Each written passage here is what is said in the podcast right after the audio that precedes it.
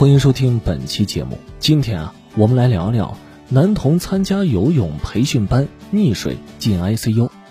湖南张家界一名七岁男童，在当地一家酒店游泳馆游泳时发生溺水，数分钟无人发现，送医后昏迷三十个小时，终于苏醒。姚女士介绍，事情发生在七月六日下午，当时她丈夫带着孩子。到张家界清河锦江国际酒店的游泳馆内游泳，十八时三十分许，坐在泳池旁的丈夫突然发现泳池里找不到孩子了。我们看了监控，孩子大概溺水有五六分钟，救生员都没发现。孩子被救起后，紧急送往医院进行抢救。事发时的监控视频显示，孩子溺水后现场无人察觉。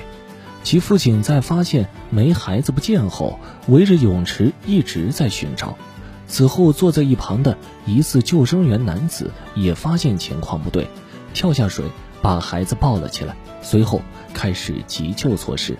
姚女士表示，此前他们在朋友圈看到上述游泳馆的广告，她觉得五星级酒店的游泳馆管理会更规范干净，且对方还有教练员、救生员。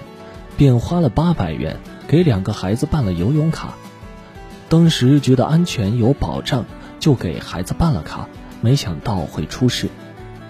十日上午，记者致电游泳项目负责人，电话一直无人接听。涉事酒店工作人员回应记者新闻记者，目前酒店经营正常，但是游泳馆等相关娱乐设施已经暂停营业。另据澎湃新闻报道。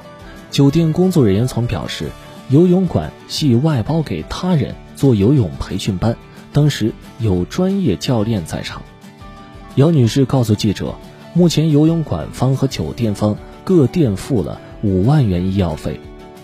收藏订阅专辑，收听更多精彩内容。本期内容就到这里，我们下期节目精彩继续。